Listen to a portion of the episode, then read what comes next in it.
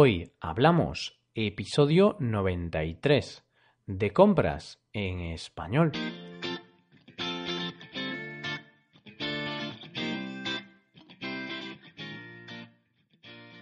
Bienvenidos a Hoy Hablamos, el podcast para aprender español cada día. Ya lo sabéis, publicamos nuestro podcast de lunes a viernes. Podéis escucharlo en iTunes, Stitcher o en nuestra página web hoyhablamos.com. Recordad que en nuestra página web tenéis disponible la transcripción completa del audio de este episodio. Ya estamos a 12 de junio de 2017. Comenzamos una nueva semana. ¿Qué tal el fin de semana? Bien, eso espero. Hoy continuamos hablando del tema del mes, de compras en español. En el episodio de hoy quiero comenzar a comentar un poco los principales gastos que tiene la típica familia española. Hoy hablamos de compras en español.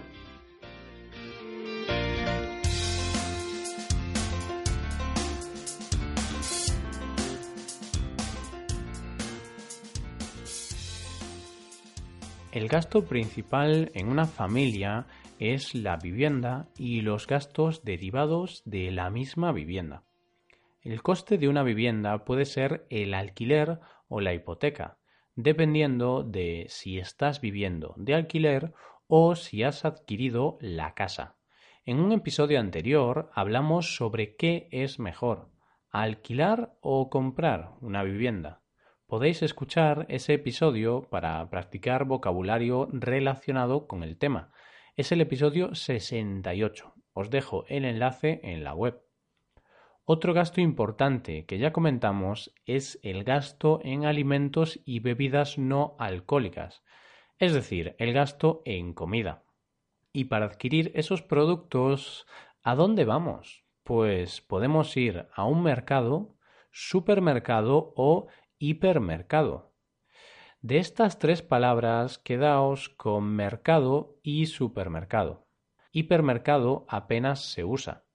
Hipermercado es una palabra para hablar de un supermercado que vende productos de alimentación, pero que también vende otro tipo de productos, como electrónica, muebles, ropa, etc. Pero es muy raro escuchar a un nativo decir que va al hipermercado. Cuando hablamos de mercado, nos referimos a un mercado local, a un sitio donde la gente monta puestos para vender productos como vegetales, carne, pescado. Suelen ser productos locales y frescos.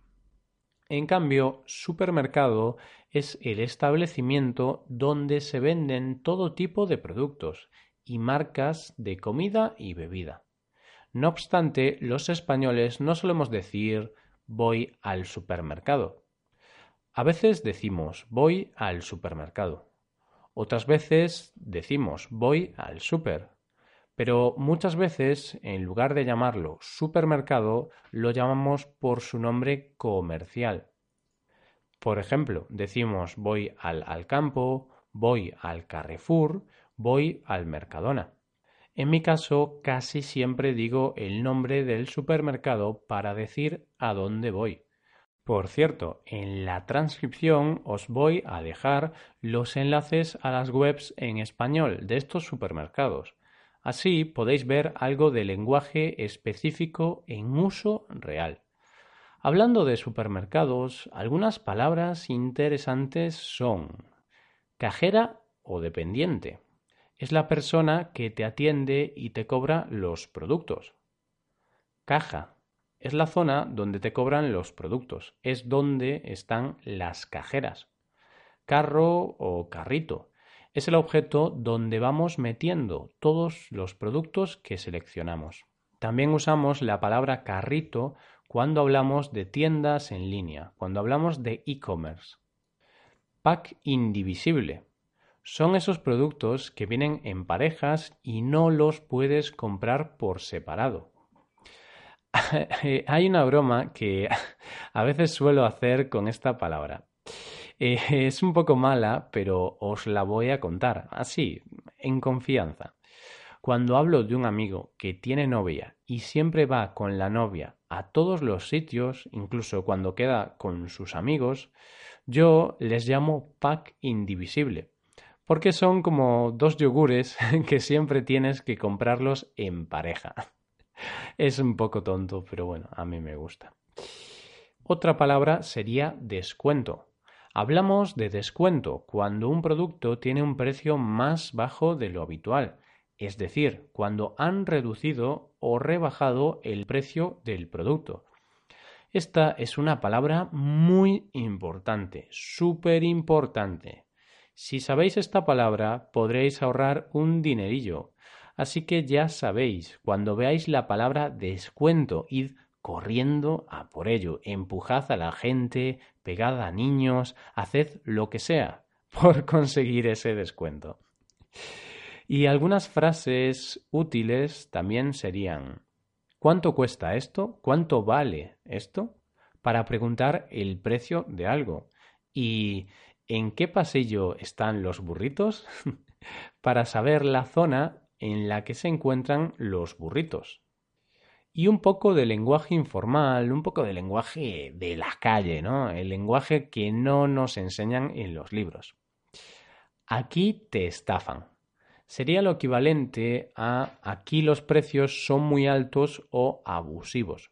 Por ejemplo, si vas a un supermercado que suele tener precios más altos que la competencia, mm, yo podría decirte, no vayas a ese supermercado porque ahí te estafan. Otra expresión sería menudo timo, la forma informal y exagerada de decir qué precio tan alto. Lo usamos cuando un producto tiene un precio que consideramos abusivo, un precio que creemos que es demasiado alto y que no es justo.